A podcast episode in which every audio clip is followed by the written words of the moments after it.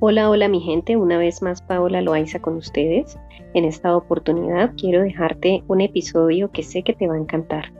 Hoy vamos a hablar sobre relaciones tóxicas. ¿Te identificas con este tema?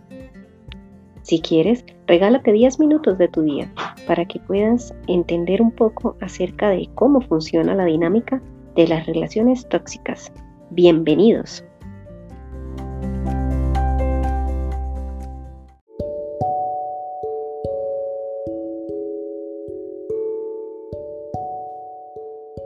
Bueno, ¿qué son las relaciones tóxicas? Se supone que una relación de pareja es para que haya un ganar-ganar. En el caso de las relaciones tóxicas, se da un perder-perder. La gente por lo general cree que es un ganar-perder, porque como es una lucha de egos, es un yo te hago, tú me haces, es un si tú cambias, yo cambio, es un constante pulso, un pulso de fuerzas donde siempre tiene que haber un fuerte y el otro ser un débil, una víctima y un victimario. A veces nos vamos a esos extremos, víctima, victimario, fuerte, débil, creyendo que como siempre uno es el que pierde y el otro no, pero resulta que pierden los dos, porque básicamente cuando estamos en una relación de pareja, lo que buscamos es un bienestar mutuo. Siempre les he dicho algo, son dos personas que se vuelven una y lo que le pasa a una le pasa a la otra. Si vemos las relaciones desde este enfoque, definitivamente una relación tóxica en conclusión es una relación donde hay un perder-perder. Diariamente nos mofamos con memes, chistes sobre el tóxico, la tóxica. Parece ser que eso ya se volvió como tan, tan paisaje en nuestra sociedad, como que está de moda tener relaciones tóxicas, como que está de moda andar peleando con, con la pareja. Qué rico sería que se pusiera de moda a personarnos de nosotros mismos, aprender a evitar echarle la culpa al otro de nuestras desgracias, de nuestros problemas, de nuestras carencias de afecto. Aquel mecanismo de defensa que no tiene nada de defensa, porque finalmente mientras caigo en la ignorancia de culpar al otro de los problemas de la relación y que por el otro se van a acabar, en parte me estoy haciendo un suicidio sin darme cuenta. Pues con esto me estoy cerrando la posibilidad de cambiar realmente. Porque es un hecho, si mis relaciones no duran, no son estables, es porque yo tengo un problema y necesito trabajarlo para que no me vuelva a pasar. Pero bien, acá la gente se ríe, que el tóxico, que la tóxica, o sea, es una moda andar mal relacionado, porque así lo digo yo, andar mal relacionado. También es cierto que las relaciones sanas al 100% son una ilusión, eso no existe. Pero qué curioso que en la sociedad hayan algunas relaciones que sí duren y otras no duren.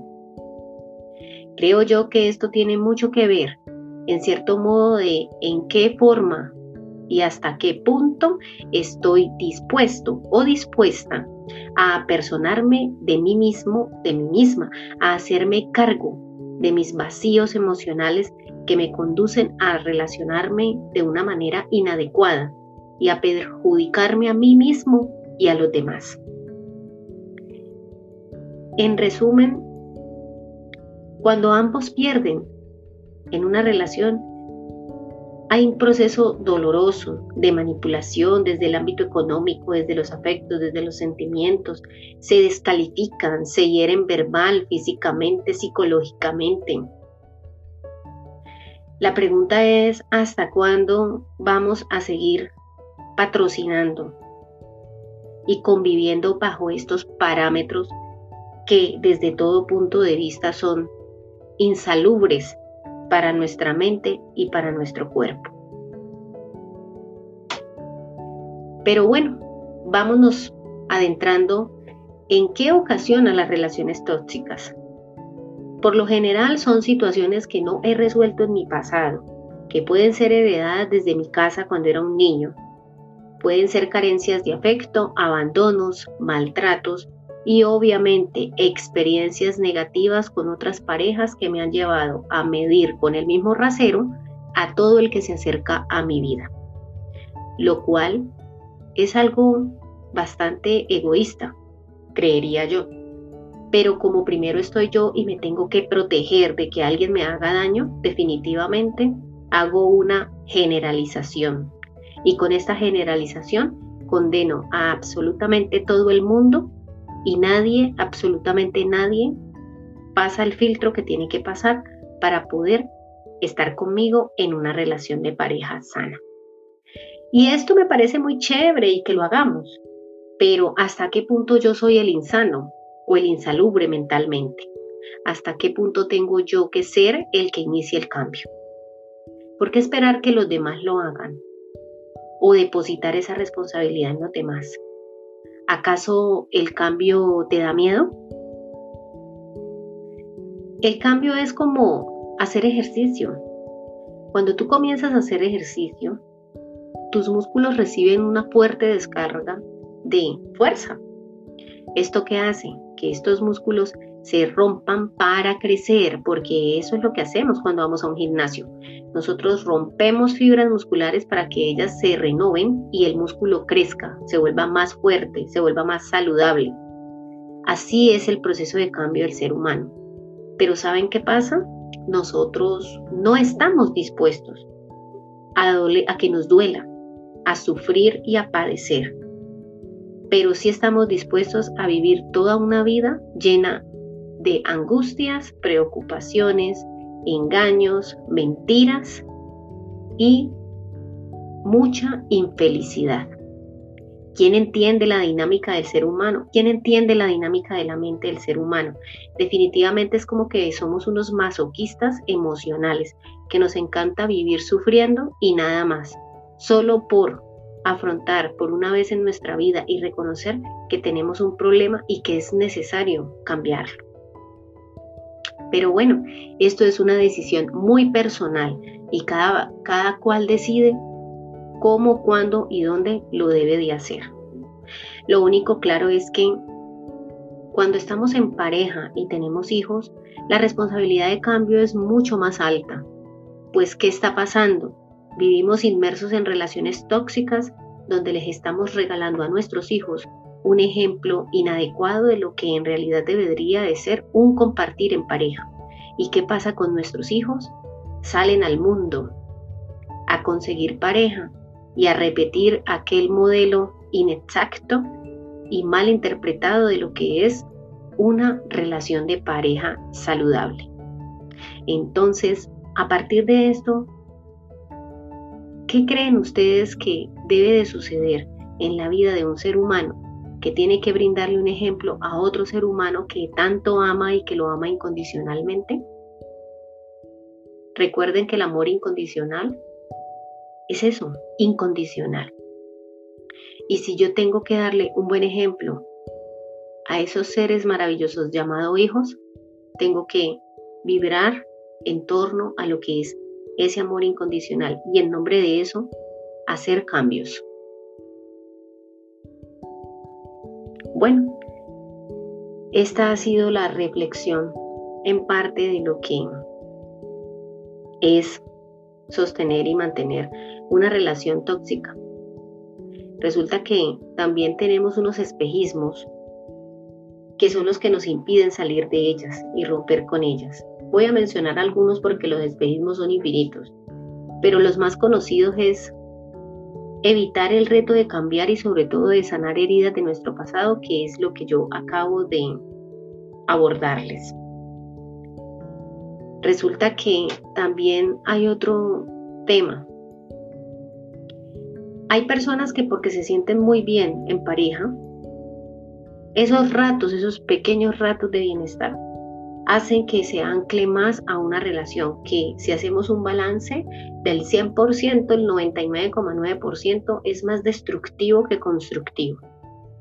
entonces estamos navegando en ese famoso apego e idealización de la relación, donde porque me hace el amor rico o es detallista de vez en cuando, o por solamente tenerlo ahí al lado o tenerla ahí al lado y figurar que tengo una pareja, me quedo inmerso o inmersa en una relación que definitivamente a mí no me está aportando nada y que yo tampoco estoy aportando nada.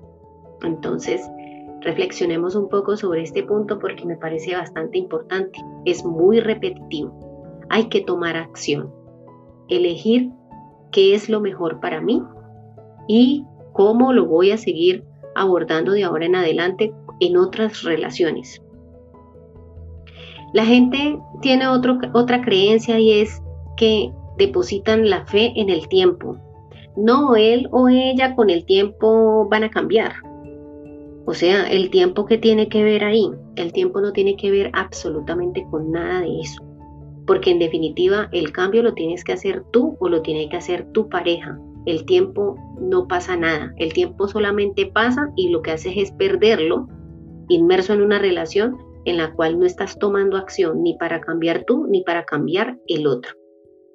A veces hay que separarse, estar a solas y resolver a solas todas aquellas cosas que nos hacen sentir vacíos emocionalmente y que nos perjudican en nuestras interacciones y relaciones de pareja. Otro mito es creer que porque en nombre del amor o de porque hay una relación, yo puedo cambiar a mi pareja. Recuerden que eso es un acto muy personal y es voluntario, no es impuesto. Entonces, también debo tomar acción y determinar si definitivamente me conviene o no seguir con una persona que en sus adentros no tiene ni la más remota intención de cambiar. Y saben una cosa, a veces no es ni siquiera porque no quieran, es porque para esa persona es muy normal y natural actuar y hacer las cosas que hace.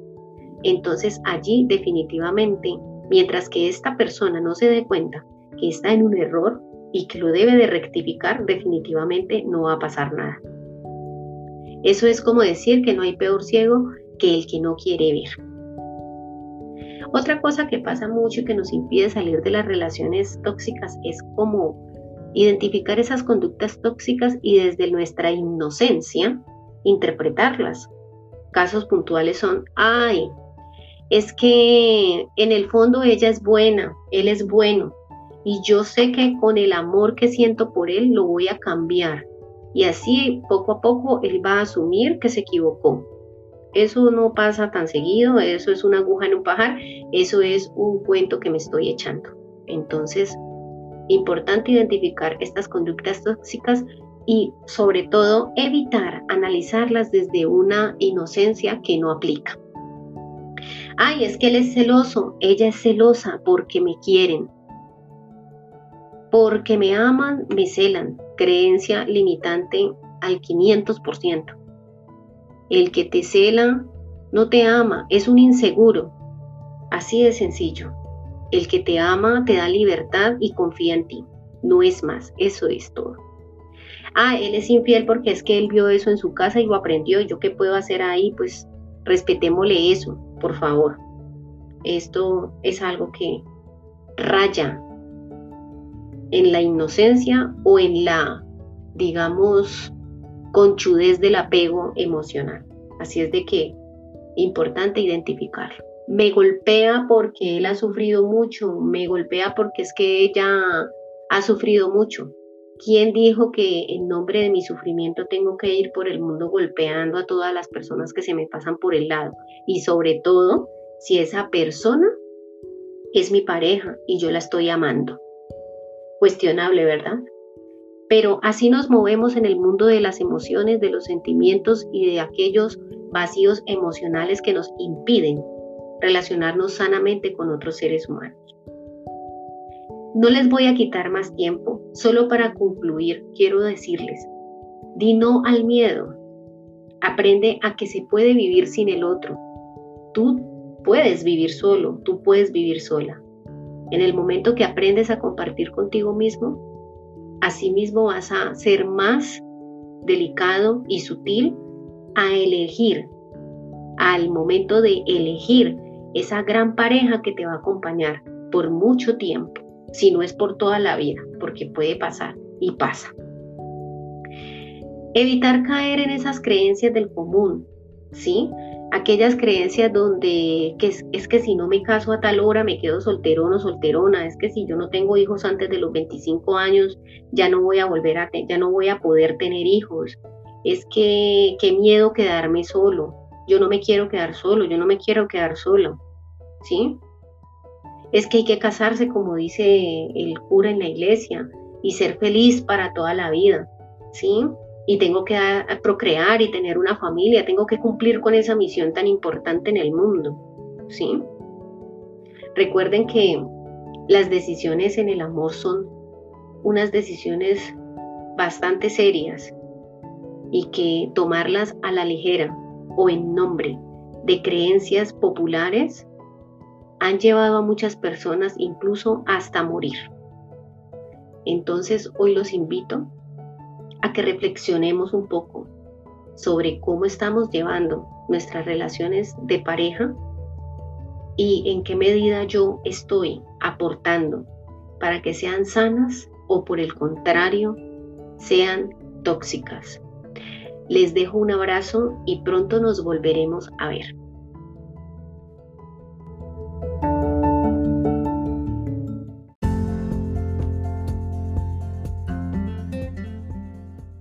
Chicas y chicos, esto ha sido todo por hoy.